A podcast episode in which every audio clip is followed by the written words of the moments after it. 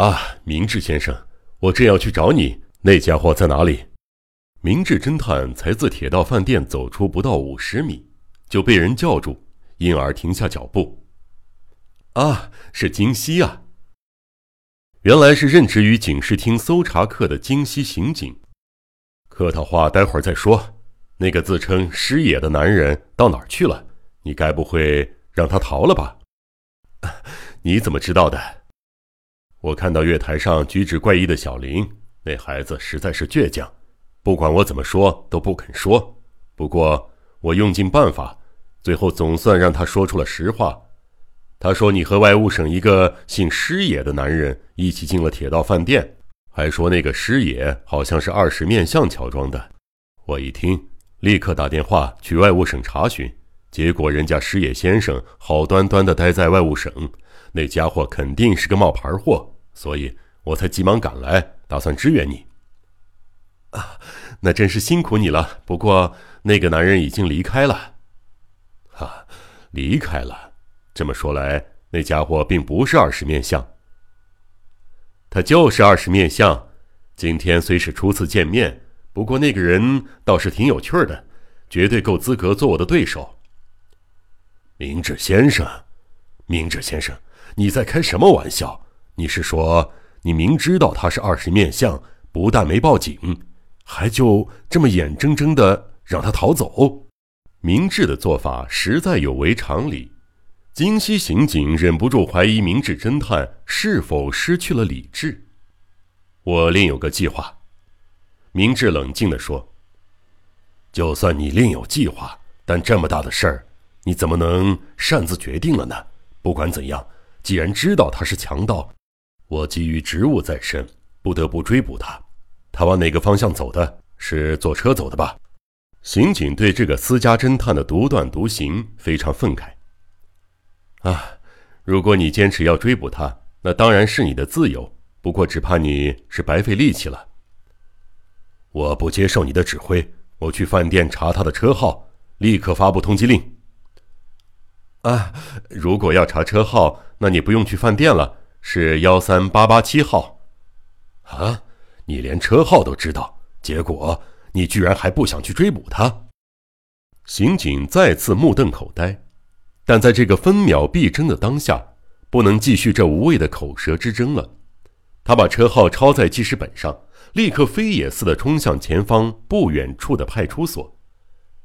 借助警用电话，这件事儿立刻传遍市内各警察分局和派出所。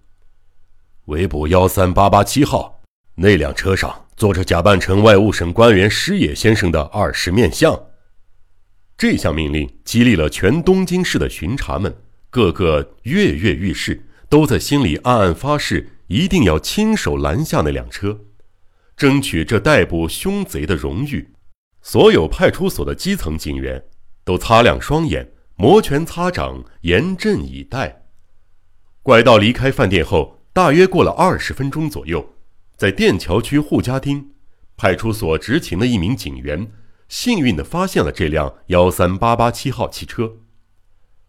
那还是个精力充沛的年轻巡查，颇有几分勇气。执勤中。忽然看到一辆超速行驶的汽车，急如箭矢。那辆车子的车号正是幺三八八七号。年轻的小伙子猛然醒悟，立刻抖擞精神，随即截下随后驶来的空车，跳上车子喊道：“追上前面那辆车！车上坐着恶名昭著的二十面相，快追上去！开多快都没关系，只要引擎不出毛病，越快越好。”幸运的是。驾驶这辆车的年轻司机很机灵，车子是崭新的，引擎马力没得挑剔，冲啊冲啊，活像一颗出膛的子弹。疯狂疾驰的两辆汽车令路人瞠目结舌，定睛一看，后车有一名巡查正弓腰探出车子外，全神贯注地瞪着前方，嘴里还大声嚷嚷：“抓贼喽！抓贼哦！”围观的人高喊着，紧跟在车子后面跑。狗也跟着狂吠，路人全都停下脚步，现场一阵大乱。可是汽车完全无视现场的鸡飞狗跳，就像路过的恶魔，一心一意飞速往前疾驰。期间，不知究竟超越了多少辆车，也不知有多少次差点撞上了自行车，又惊险闪过。汽车一前一后驶进了狭小的街道，速度减慢下来后，怪盗的车出了大环状线，朝王子的方向疾驰而去。怪盗当然早就发现有人追踪，但是他苦无对策，光天化日之下要飞车躲藏是绝不可能的。经过池袋时，前面的车子砰的传来刺耳的怪声。啊！大盗终于忍不住掏出口袋里的那把手枪了吗？不不，不是这样，这又不是枪战电影儿，在繁华的闹市区里贸然开枪，只会更难脱身。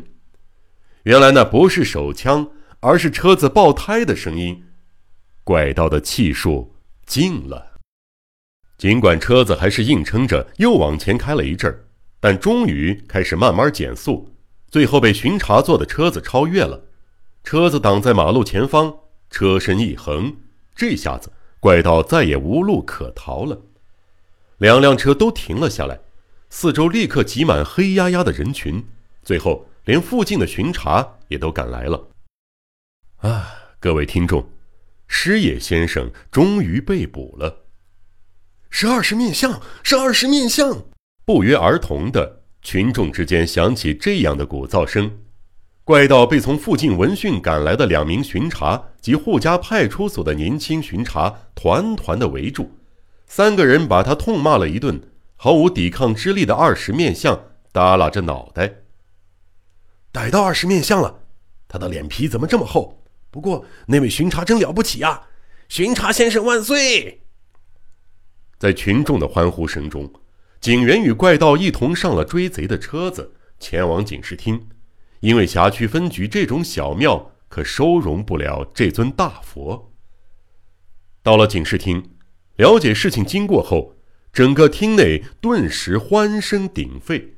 这样快的生擒了是警察棘手的罕见巨盗，实在是出人意料。这一切都得归功于京西刑警的当机立断。还有沪家分局年轻警员的奋力追击，所以两个人差点没被众人抬起来欢呼致敬。最喜出望外的还是中村警部，因为警部至今仍然是耿耿于怀。上次与柴家事件发生时，被怪盗耍得团团转，又让他成功逃脱的奇耻大辱。审讯室立刻展开严密的调查，因为二十面相极善于易容。谁也没见过他的庐山真面目。最重要的是，为了确定没抓错人，必须先找来证人指认。警方打电话到明治小五郎家里，可是这时候名侦探正好去外务省了，只好由小林少年代为出面。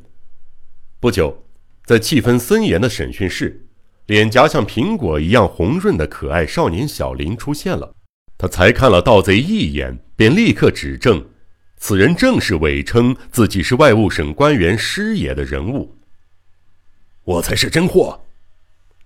就是这个人，是他。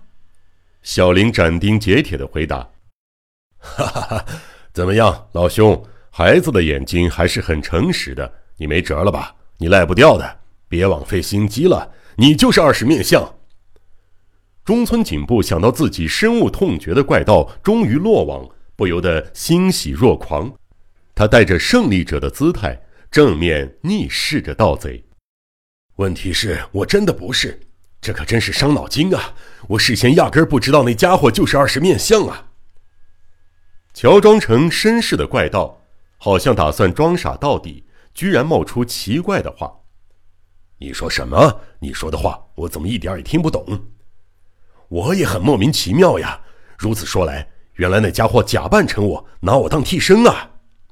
喂喂，你到底有完没完？不管你耍什么花招，我都不会上你的当啊！不不不，不是这样。哎哎，请你冷静的听我解释啊！这个是我的名片，我绝对不是什么二十面相啊！绅士说着，仿佛想起什么似的，从口袋掏出名片夹，递上一张名片，上面的名字是松下装兵卫，还印着位于山病区的公寓地址。正如这上面写的，我姓松下，因为经商失败，现在等于失业了，独身一人住在公寓里。就在昨天，我在日比谷公园闲逛的时候，认识了一个看起来像是上班族的男人。那个男人说他有赚钱的好门路，便善意的指点我，只要我按他说的，今天一整天都坐车在东京市闲逛，不仅不用付车钱，还可以拿到五十元酬劳。这这岂不是桩美事儿吗？别看我这身打扮很体面，毕竟我现在还处于失业中，很需要那五十元报酬的。那个男人本来还想唠唠叨叨的向我解释其中的一些内情，我打断了他，告诉他不需要告诉我什么内情，并且立刻应允了下来。于是今天一大早我就上了车子，到处闲逛起来。他还吩咐我中午去铁道饭店用餐，我饱餐一顿以后。他叫我暂时在原地等候，所以我就让车子停在铁道饭店前面，坐在车子上待命。大概过了三十分钟左右吧，有一名男子从铁道饭店出来，打开车门坐了进来。啊！我一看那个男人，顿时吓了一跳，我甚至怀疑自己是不是疯了，因为那个坐在我身边的男人，无论是面孔、西装、外套乃至手杖，全都与我的分毫不差。就像镜子里的另一个自己，这使我十分的惊诧。事情越来越古怪了。那个男人才刚上了车，紧接着就打开另一边的车门，下了车扬长而去了。换言之，那个和我一模一样的绅士，只不过是穿过汽车罢了。他从我前面过去的时候，还不忘叮嘱我：“好了，你立刻出发吧，去哪儿都无所谓，总之一定要全速行驶。”他他撂下这么一句话以后，就闪身进了那个，你应该知道吧？铁道饭店前面地下室的理发店入口，一闪之后就不见人影了。当时车子正好就停在那个地下室入口前，我我这才反应过来事情不对劲儿，但已经约好一切都要听对方的吩咐，所以我只能立刻命令司机全速驶离。后来车子到底开过什么地方，我记不太清楚了。经过早稻田大学后面的那一带时，我忽然发现后面有一辆车正在追我们。虽然不知道是怎么回事，但是感到说不出的害怕。我忙不迭高声命令司机加速，再加速。后来的情形您都看到了。听您的意思，我似乎是贪图了五十元礼金而被蒙蔽了双眼，不明就里，当了二十面相的替身。不不不。不是替身，我才是真的。那家伙才是我的替身，简直就像拍照一样。从我的外貌到服装，那家伙全都模仿的惟妙惟肖。这就是证据。不信你看，看到没有？我才是真正的松下装兵卫，我是真的。那家伙是冒牌货。这下子您明白了吧？松下说着，猛然把脸往前一伸，一下子用力拉扯自己的头发，一下子又捏起脸上的皮肤给颈部看。哎呀，怎么会这样？中村警部再次被盗贼骗了个彻头彻尾，弥漫在警视厅上下的逮捕了恶贼的狂喜，到头来只是空欢喜一场。后来，警方找来松下先生公寓的房东，他证明松下先生的确没有任何可疑之处。不过话说回来，二十面相的设想实在是周到，为了在东京车站袭击明智侦探。居然做了这么多准备工作，他不仅让手下事先混进铁道饭店当服务员，收买了电梯服务员，甚至还雇佣松下这个替身的绅士，做好逃走的准备。说是替身，但对二十面相而言，他根本不需要到处找和自己长相神似的人，因为他是个可怕的乔装高手，只要随便雇一个人。自己再化妆成那个人就行了，这对他而言简直是易如反掌。对方是谁，其实并不重要，只要找个容易说服的老实人就行了。说到这里，松下这个失业绅士看起来的确就是个不太精明的实在人。悬疑、悬疑、惊悚、恐怖、恐怖、推理、推理。江户川乱步小说集，我是播讲人赵鑫，让我们一起走进这个光怪陆离的世界。光怪陆。